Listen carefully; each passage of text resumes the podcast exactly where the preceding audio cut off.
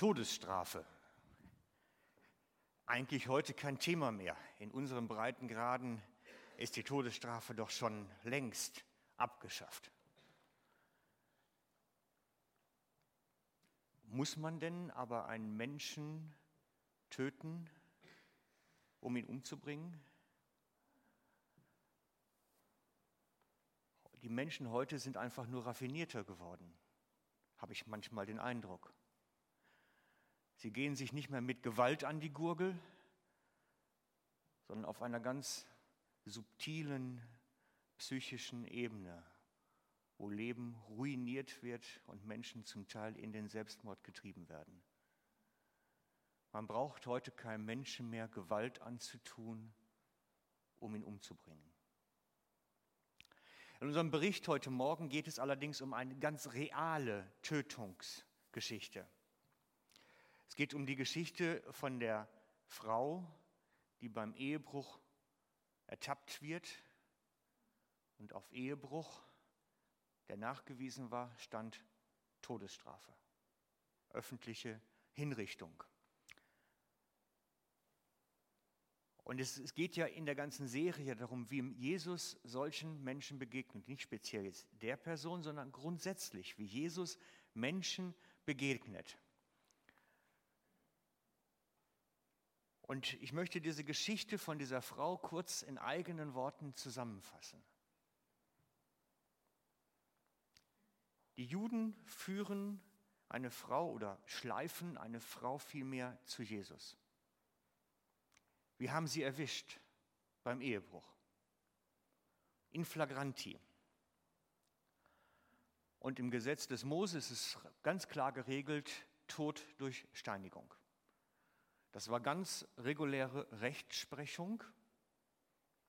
Da können wir jetzt natürlich die Nase rümpfen und sagen, sowas macht man nicht. Aber zu der Zeit war das die gültige Rechtsprechung in Israel. Es gibt einige Sachverhalte, die für uns im Text unklar sind. Und ich möchte von vornherein sagen, dass ich mich da nicht an irgendwelchen Spekulationen beteiligen möchte.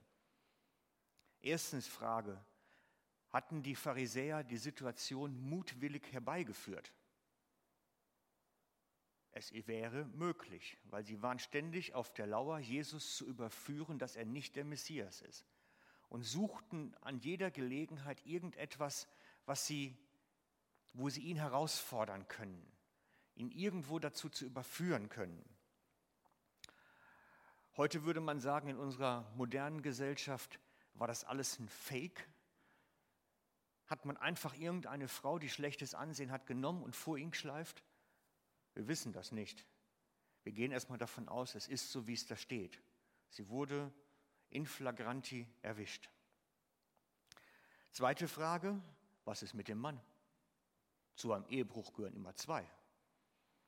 Warum steht der da jetzt nicht? Warum ist er nicht angeklagt? Warum nur die Frau? Wir wissen es nicht. Das ist alles nicht beschrieben. Und es ist deswegen nicht beschrieben, damit wir unseren Blickwinkel konzentriert auf das richten, was der Text uns sagen will, was die Geschichte uns erzählen will. Diese Fragen bleiben ganz bewusst unbeantwortet. Wir wollen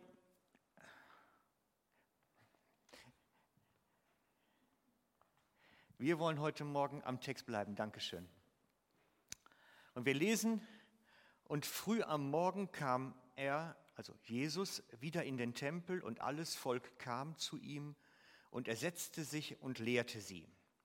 Da brachten sie die Schriftgelehrten und Pharisäer eine Frau zu ihm, die beim Ehebruch ergriffen worden ist. Sie bringen eine Frau zu ihm, die beim Ehebruch erwischt worden ist. Die Umstände sind bewusst weggelassen und wir brauchen es auch nicht wissen. Es ist nicht so, dass die Juden jetzt nicht wissen, was sie mit der Frau tun sollen. Die wissen das ganz genau, weil das Recht ist eindeutig. Die fragen ihn nicht um Rat. Darum geht es nicht. Sondern sie suchen eine Gelegenheit, ihn zu überführen. Wir lesen weiter. Und stellten sie in die Mitte und sprachen zu ihm, Meister, diese Frau ist während der Tat beim Ehebruch ergriffen worden. Im Gesetz, das heißt im 3. Mose 2.10 und 5. Mose 22, 22, hat Mose uns geboten, dass solche gesteinigt werden sollen. Was nun sagst du? Das sagten sie aber, um ihn zu versuchen, damit sie ihn anklagen könnten. Es geht überhaupt nicht um die Frau, nicht um den Ehebruch. Es geht darum, dass die Juden Jesus überführen wollen. Sie sind sich sicher, dass er der Messias nicht ist und wollen jetzt, dass es dem Volk offenbar wird. Und sie wissen ganz genau, dass sie Jesus jetzt in eine Zwickmühle bringen. Das ist eine ganz vertrackte Situation. Zum einen ist da das Gesetz des Mose. Es ist eindeutig und es ist ganz klar geregelt, was das vorsieht. Und das Gesetz sagt ganz klar Todesstrafe. Das ist die eine Seite. Und Jesus ist natürlich jemand, der im Gesetz steht als Jude, der dem Gesetz verpflichtet ist. Auf der anderen Seite steht natürlich die Liebe Jesu zu den Menschen. Er hat, er hat den Ansatz, er möchte, dass zerbrochenes Leben wieder heil wird. Dass das Zerbrochene heilen kann, ist seine, sein Ziel. Das Leben gelingen lassen. Und so steht er natürlich in dieser Situation, in dieser Zwickmühle, seinem Herzen für die Frau zu sprechen und damit gegen das Gesetz oder für das Gesetz zu sprechen und gegen die Frau. Und das ist natürlich eine ganz schwierige Situation, weil irgendwo muss es doch einen Weg 3 geben auch. Und die Juden wissen das natürlich ganz genau und haben ihn ja ganz bewusst in die Situation gebracht, weil sie wollen ja, dass er sich gegen das Gesetz ausspricht, weil dann haben sie einen Grund, ihn ganz klar öffentlich zu sagen, er ist nicht der Messias, weil er spricht gegen das Gesetz. Aber wenn er gegen das Gesetz spricht und für die Frau, geht nicht. Wenn er für die Frau spricht, geht auch nicht. Also ist das eine ganz schwierige Situation. Sein Auftrag, das weiß er ganz genau, den hat er selber für sich am Anfang klargestellt, steht im Lukas 4, Vers 18. Der Geist des Herrn ist auf mir, weil er mich gesalbt hat, den Armen frohe Botschaft zu verkünden. Er hat mich gesandt, zu heilen, die zerbrochenen Herzen sind, Gefangenen Befreiung zu verkünden, den Blinden, dass sie wieder sehend werden, Zerschlagene in Freiheit zu setzen. Das ist sein Auftrag. Ihr spürt diese, dieser Konflikt da drin, in dem Jesus jetzt steht. Eigentlich kann er nur was falsch machen. Entweder gegen seine Berufung wirken, indem er sagt, ja, steinigt sie, oder gegen das Gesetz zu reden. Und in dem Moment dieser Zwickmühle macht Jesus nichts. Er macht nichts. Er sitzt da und schweigt. Antwortet nicht. Wow. Wir meinen ja immer sofort reden zu müssen, uns zu rechtfertigen, zu erklären. Jesus macht nichts. Er schweigt. Antwortet einfach nicht. Er schaut sie nicht mal an, sondern schaut nur in den Sand vor sich. Und dann lesen wir, Jesus aber bückte sich nieder und schrieb mit den Fingern auf die Erde. Wobei das Wort schreiben vom Griechischen her eigentlich malen oder schreiben oder die Kombination aus malen, schreiben, man weiß nicht genau. Es hat keine Relevanz, was dort stand. Aber er straft sie mit Unbeachtung. Schaut sie nicht mal an. Schaut weg. Das Schweigen Gottes, das Schweigen Jesu es gibt nichts Brutaleres, glaube ich, als wenn Gott schweigt. Wie oft kennen wir das, dass wir unsere Anliegen haben und hören nichts. Not, es drängt, es pressiert. Wir hören nichts. Gott schweigt. Und so sitzt Jesus da vorne. Die Pharisäer haben ihr Anliegen und er schweigt. Für die Pharisäer war es vielleicht noch erträglich, aber stellt euch die Frau vor. Die ganze Situation aus ihrem Blickwinkel jetzt einmal. Vielleicht vor einer halben Stunde noch war sie mit ihrem Liebhaber im Bett, hat sich ihm hingegeben. Dann steht der Straßenmob vor der Tür, öffnet gewaltsam, schleppt sie mit von ihrem Mann runter. Vielleicht konnte sich noch ein Bettlaken überwerfen, wird durch die Straßen getrieben umringt von schreienden Menschen, steinigt sie, steinigt sie. Und plötzlich sagen die führenden Jugend, stopp. Stopp. Was für ein Geschenk des Himmels. Jetzt haben wir was, womit wir Jesus eine Falle stellen können. Lasst sie uns zu Jesus bringen. Und so wird sie zu Jesus getrieben, fast schon. Und dann kommen sie zu ihm und fragen, Rabbi, was sollen wir tun? Man kann sich so das suffisante Grinsen schon vorstellen, weil sie genau wissen, in welche Situation sie ihn bringen. Und die Frau, Hoffnung, Jesus, das ist doch der, der das Zerbrochene heil macht. Auf der anderen Seite weiß sie genau, was ihr droht, was das Strafmaß ist. Und sie steht dann da mit den wütenden Männern um sich und Jesus sitzt da vorn und sagt nichts. Schaut sie nicht an, sondern sitzt dort und schreibt irgendwas in die Erde. Nichts.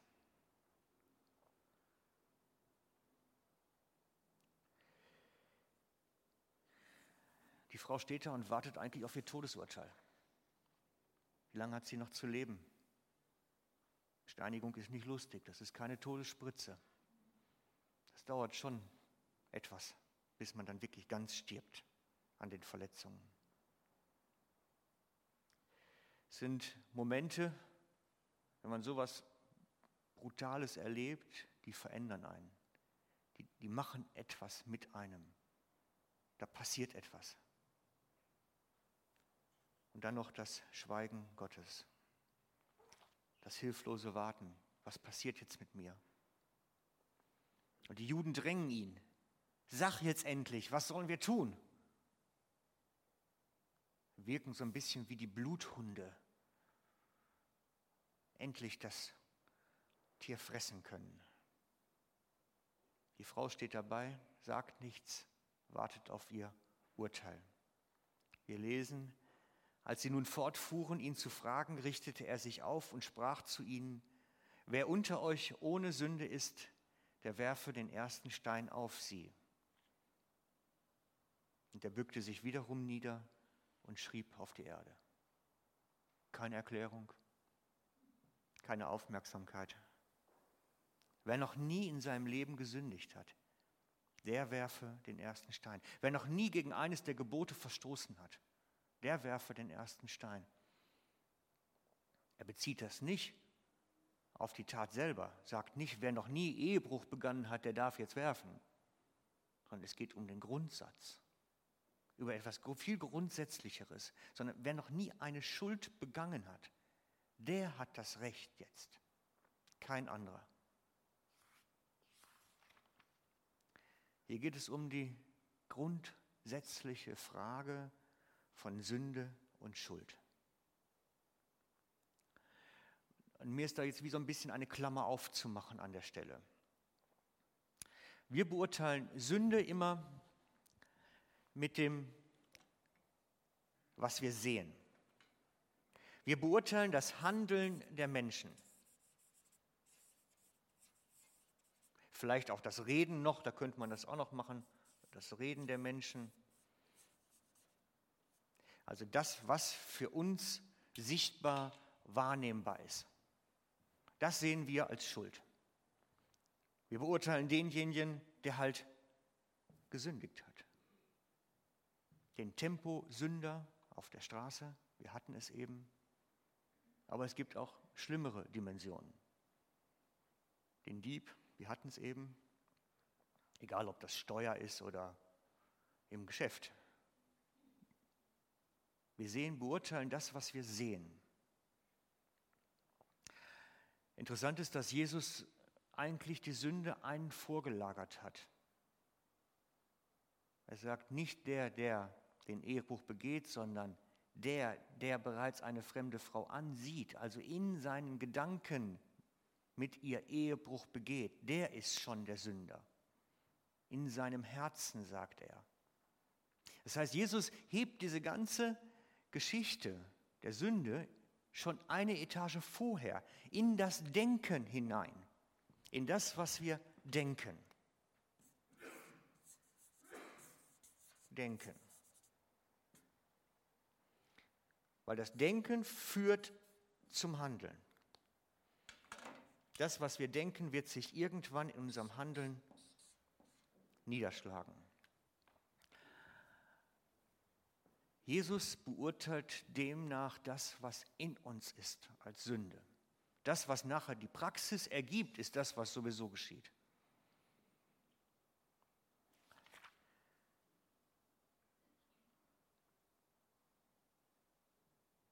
Wer hat nun das Recht anzuklagen, dem Menschen ihr Verhalten vorzuwerfen? In ihrem Herzen wurden sie überführt, steht im Text. Nachher. Wer hat das Recht?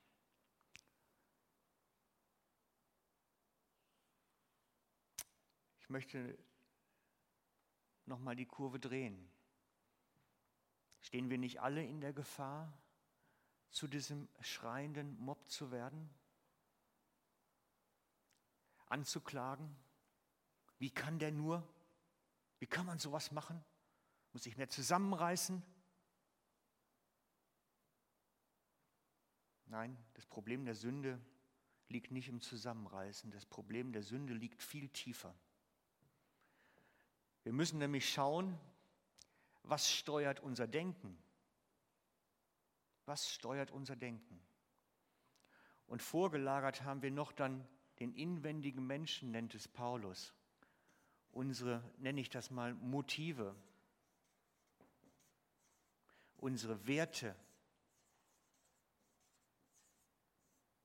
all das, was in uns so als Festlegung angebaut ist, von unserem Elternhaus meist weitergegeben, das steuert, was wir denken. Das steuert letztlich das, was da in unseren Gedanken mit uns abführt. Und das ist das, was dann nachher zur Sünde eigentlich erst führt. Und darum setzt Jesus hier oben an und sagt, ihr müsst am inwendigen Menschen neu werden. Erneuerung und Heilung am inwendigen Menschen, an unseren Motiven, an unseren Werten, an unserem Denken. Innen drin muss der Mensch Erneuerung erfahren. Das hat dann die Konsequenz, dass sein Handeln anders wird.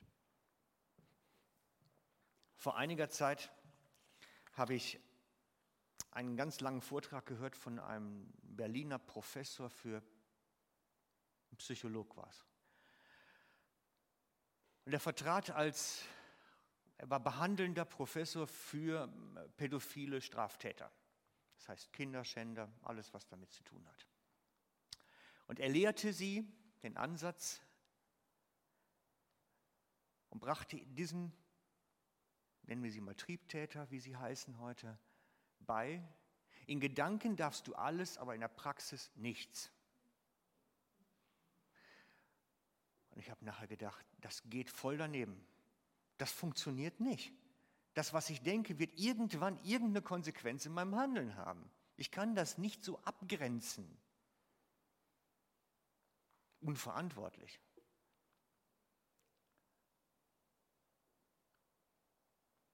Paulus nennt, es, Paulus nennt es in uns diesen Kampf. Er sagt, dieser Kampf zwischen Fleisch und Geist dieser Kampf in uns, der da stattfindet, zwischen dem, was wir als Festlegung und Anlage haben und dem, was eigentlich sein soll, weil es in der Bibel eigentlich anders steht. Und wir alle stehen in diesem Kampf drin, bewusst oder unbewusst. Wir alle erleben diese Kämpfe.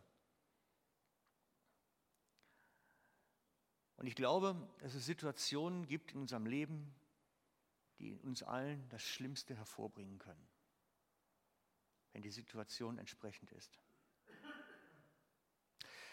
Ich habe sowas erlebt, als meine Tochter klein war. Sie, ich glaube, sechs Jahre alt war, sieben. Da war eine Zeit lang, da gab es bei uns am Ort, es war eine relativ große Stadt für Schweizer Verhältnisse, gab es am Ort immer wieder, dass, dass kleine Mädchen auf dem Schulweg überfallen wurden und dann ins Gebüsch gezerrt wurden und missbraucht wurden. Da waren irgendwie ein, zwei Ume, die sich an Kindern vergingen. Und das, das, ich habe da echt Angst vor gehabt als Vater. Und habe irgendwann auch mal gesagt, wenn ich da einen rauskriege und finde und der hat meine Tochter angelangt, ich glaube, dann kann ich zum Mörder werden. Ich kann nicht dafür garantieren, dass ich den nicht einfach dann im Gerichtssaal erschieße. Es gibt Situationen und, und Sachen, ich glaube, die können in uns das Schlimmste hervorbringen.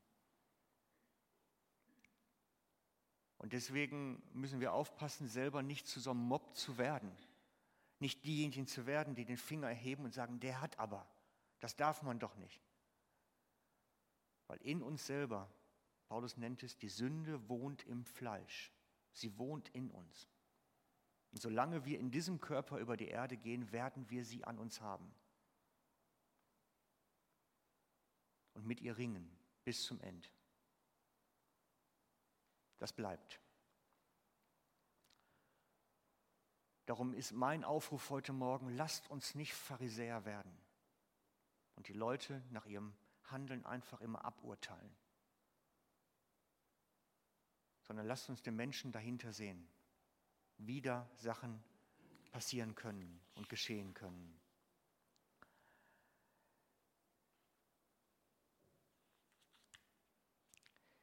Wir brauchen ein neues Herz. Und zwar nicht die Blutpumpe. Also die Bibel sieht nicht das Herz als diejenige, das, was das Blut durch den Körper pumpt, sondern eher als den Sitz der Gefühlswelt, als den Sitz unserer Motive und Anlagen. Und im Herzen ist das Schlechte zu Hause. Jesus sagt dazu, denn aus dem Herzen kommen böse Gedanken, Mord, Ehebruch, Unzucht, Diebstahl, Falschzeugnis und Lästerung. Und dieses Herz wird eben gesteuert von unseren Motiven, Werten, Festlegungen. Davon wird das gesteuert. Und wir brauchen eine Erneuerung am inwendigen Menschen. Wir haben ein Herzproblem. Alle. Und wir beurteilen immer die Leute nach ihrem Handeln und nicht nach dem, was dahinter steckt. Beispiel. Ich habe gerade ein konkretes Beispiel vor Augen, aber keiner von hier, keine Angst. Ein Mann, der seine Ehe nicht pflegt, der seine Frau und seine Ehe massiv vernachlässigt, eigentlich mehr mit der Arbeit verheiratet ist, kaum nach Hause kommt und wenn er nach Hause kommt, ist er eigentlich kaum ansprechbar. Wenn er denn kommt, hockt er Abend für Abend im Bastelkeller oder flickt was am Haus. Keine Zeit, keine Investition in die Ehe mehr. Die Frau, das macht was mit ihr das macht was mit ihr, so etwas. Und sowas kommt regelmäßig vor. Einsamkeit, trotz verheiratet sein, Frustration, Traurigkeit. Und dann kommt der Fluchtmoment, sich in Traumwelten flüchten. Romane, Filme,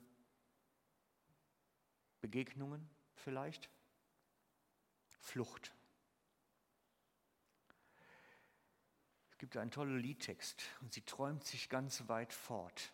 Der ist mir sofort eingefallen, als ich das geschrieben habe. Sie träumte sich ganz weit fort an einen fernen Ort. Trostlosigkeit des Alltags und aus den Träumen irgendwo anders sein. Solches Denken wird irgendwann Konsequenzen haben, solche Denkmuster. Und in dem vorliegenden Fall, den ich erlebt habe, lief dann plötzlich ein anderer Mann über den Weg, der Zeit hatte, der Verständnis hatte, der Aufmerksamkeit schenkte. Eigentlich so, wie er immer sein sollte. Die Versuchung war zu groß. Jetzt wird sie natürlich abgestempelt, die Ehebrecherin, die einfach mit einem fremden Mann durchbrennt. mich nachher gefragt, ja, habe ich das Recht, das zu urteilen? Er hat doch genauso die Ehe gebrochen, schon Jahre vorher, indem man einfach ihr das angetan hat. Ehe gebrochen mit der Arbeit. Wir sind so schnell dran, mit dem Finger zu zeigen, der hat das gemacht, der hat das gemacht. Aber es gehören Geschichten dazu. Es gehört mehr dazu. Der Mensch als Gattung ist er herzkrank am inwendigen Menschen. Und Jesus spiegelt das den Pharisäern immer und immer und immer wieder. Wir haben zum Beispiel die Stelle Matthäus 23, ab Vers 25. Wehe euch, ihr Schriftgelehrten und Pharisäer, ihr Heuchler, dass ihr das Äußere des Bechers und die Schüssel reinigt, inwendig aber sind sie voller Raub und Unmäßigkeit. Du blinder Pharisäer, reinige zuerst das Inwendige des Bechers, der Schüssel, damit ihr auch das Äußere rein werde. Das ist genau das Prinzip. Wenn das Inwendige gereinigt wird, neu wird, wird das Äußere auch sauber werden, heil werden. Von innen nach außen. Deswegen brauchen wir alle Erneuerung am inwendigen Menschen. Und ich möchte vier, genau, vier, vier Denkfallen, ich habe es genannt, Denkfallen aufzeigen, wo wir von der Welt vergiftet wurden in unserem Denken und deswegen falsche Grundannahmen haben. Ich habe eine schlechte Schrift und ich bemühe mich, sage ich jetzt, das gleich besser zu machen. Genau. Erste Denkfalle, Wahrheiten und Weisheiten der Welt. Hauptsache gesund.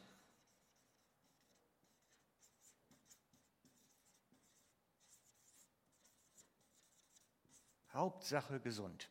Ich höre es immer und immer und immer wieder. Dabei ist das nicht wahr. Die Bibel gibt uns keine Garantie, dass wir mit einem heilen Körper sterben werden. Die meisten werden körperlich verfallen vorher oder zumindest angeschlagen sein. Es ist nicht wahr, dass die Bibel darauf einen Schwerpunkt legt. Es ist schon so, dass Gott uns immer wieder Gnade schenkt und wir seine Berührungen erleben dürfen vorher. Aber wir bekommen keine Garantie, sondern die Wahrheit ist, Hauptsache, Seele behütet. Die Seele soll heil in Ewigkeit ankommen nicht der Körper. Seelisch heil, stabil, stark, in Jesus gefestigt, in der Ewigkeit ankommen. Das ist die biblische Wahrheit. Darauf legt Jesus das Hauptschwergewicht bei seinem Weg mit uns. Ihm liegt an unserer Seele. Zweite Fehlannahme ist eher bekannt. Hilf dir selbst, dann hilft dir Gott. Hilf dir selbst, dann hilft dir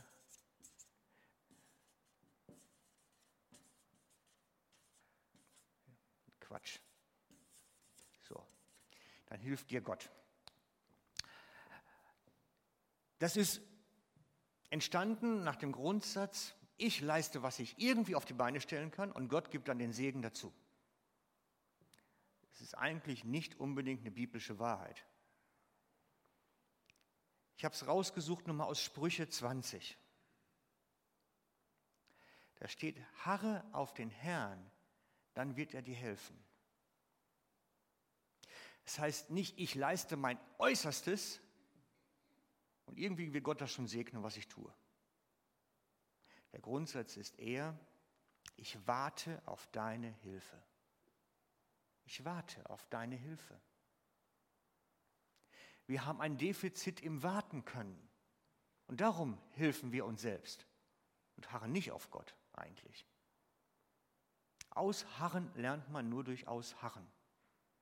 Ich habe es selbst erfahren. Ausharren lernt man nur durch Ausharren. Und leider muss die Übung immer wieder wiederholt werden bedauerlicherweise. Harre auf den Herrn, der wird dir helfen. Sprüche 20. Wahrheit der Welt. Man könnte es lateinisch sagen, diem, aber wir schreiben mal, nutze den Tag. Nutze den Tag. Hol das meiste raus. Mehr, mehr, schneller, schneller, mehr, mehr. Hol das meiste aus deinem Tag raus. Kauf die Zeit aus, schneller, schneller. Kauf die Zeit aus meint nicht mehr und schneller. Das legt eine andere Betonung. Biblisch ist Epheser 2.10. Biblisch ist Epheser 2.10. Das ist die Antwort darauf. Epheser 2,10. In seinen vorbereiteten Werken leben. In seinen vorbereiteten Werken leben und nicht unser Zeug machen. Schauen, was der Herr will. Wirklich sich führen lassen, das Suchen, die Leitung suchen.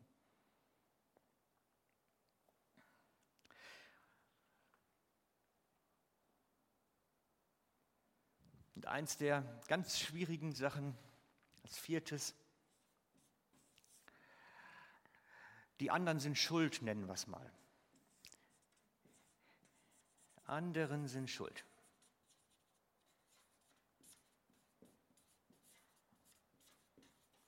Die Eltern sind schuld, dass sie mir das nicht beigebracht haben, was ich wissen müsste. Mein Lehrer ist schuld, denn der ist ja dösig gewesen, darum kann ich bis heute kein Deutsch lesen und schreiben. Es sind immer die anderen schuld. Am schlimmsten finde ich es dennoch, als dann irgendwann früher mal eingeführt worden ist, wenn man mehr als 2,5 Promille drin hat, also sich wirklich ein kleines Räuschli angesoffen hat, oder auch mehr bei zweieinhalb Promille, und fährt dann einen Tod, dann hat man ja nicht mal Schuld. Man ist ja nicht mehr handlungsfähig gewesen. Ja, sorry, wer ist denn schuld, dass er sich da die Kante dazu schüttet? Das hat ja irgendwo einen Grund gehabt. Ich bin nie schuld. Immer sind es die anderen. Und das ist ein ganz gefährliches Denken. Das ist ein ganz gefährliches Denken. Zum einen sind wir für unser Handeln selber verantwortlich, egal was passiert. Wir können die Schuld nicht immer wegschieben. Das ist Gesellschaft, Schuld wegschieben. Das geht hin, bis hin in die Bürokratie. Ich habe es mal erlebt, dass niemand einen Antrag unterschreiben wollte, nachher die Zulassung, weil er keiner nachher Schuld haben wollte, wenn es daneben geht.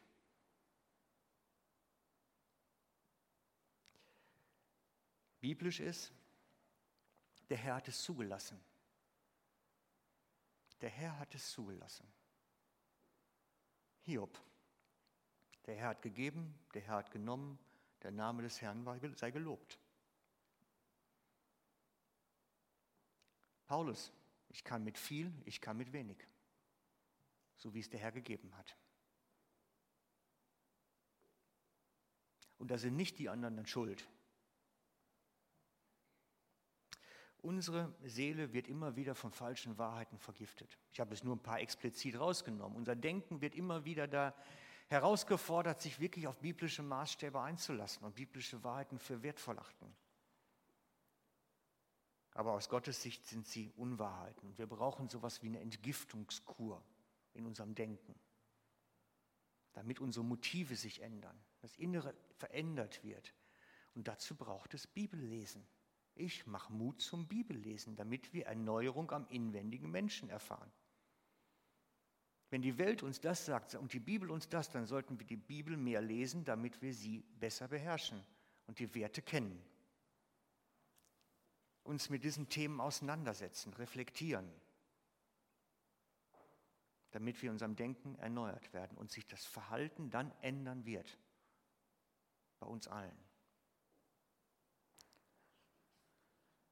Und genau das, dass nämlich in uns dieses Böse schlummert, dass da wirklich Sünde in uns lebt und wir uns dann nicht besonders toll fühlen brauchen, das spiegelt Jesus den Pharisäern mit seinem Satz, mit dem ersten Stein. Wer noch nie eine Sünde getan hat, werfe den ersten Stein. Und das sollten wir auch zu unserem machen. Sie gehen nach Hause, die Juden. Als sie das hörten, gingen sie von ihrem Gewissen überführt, einer nach dem anderen hinaus angefangen von den Ältesten bis zu den Geringsten. Und Jesus wurde allein gelassen und die Frau, die in der Mitte stand. Da richtete sich Jesus auf und da er niemand sah als die Frau, sprach er zu ihr, Frau, wo sind jene deine Ankläger? Hat dich niemand verurteilt? Sie sprach, nein. Jesus überführt sie in den Abgründen ihres eigenen Herzens, ihres Stolzes, ihrer Überheblichkeit. Ich doch nicht. Mir passiert das doch nicht. Aber letztlich haben sie alle Dreck am Stecken. Jeder. Solange sie im Fleisch sind.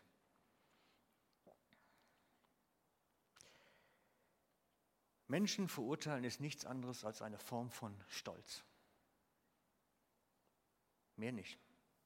Seht her, ich doch nicht. Ich bin gut und der ist schlecht.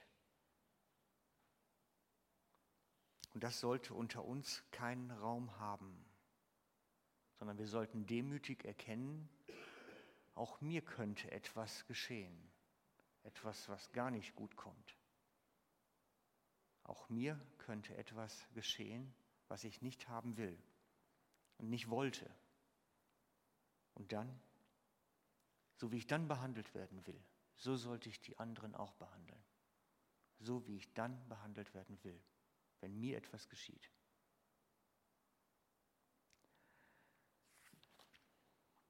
Jesus sprach zu ihr, so will ich dich auch nicht verurteilen. Geh hin und sündige nicht mehr. Jesus geht mit einem guten Beispiel voran. Er sagt, ich verurteile dich nicht für das, was da geschehen ist. Ich verurteile es nicht. Weil er kennt die Abgründe des Herzens des Menschen. Und dass letztlich in keinem Herzen etwas Gutes wohnt, sagt die Schrift. Es ist überall genug Schlechtes umme. Und das möchte ich für uns mir erbitten, lasst uns milde miteinander umgehen. Es geschieht immer irgendwas, irgendwo. Das ist völlig normal, wenn Menschen zusammen sind. Die meisten Sünden passieren sowieso in einer Weise, dass man es nicht mitbekommt. In dunklen Nächten. Nur die armen Schweine, die erwischt werden. Und die anderen halt nicht. Liebe und herzliches Erbarmen sollte uns unter uns regieren. Liebe und herzliches Erbarmen. Und so wie Jesus ein großes Herz hatte, den Sünder anzunehmen, sollten wir uns gegenseitig ebenfalls annehmen und auch mit dem rechten Augenwinkel sehen und nicht in Anklage einer falschen Selbstgerechtigkeit. Ich möchte mit uns beten.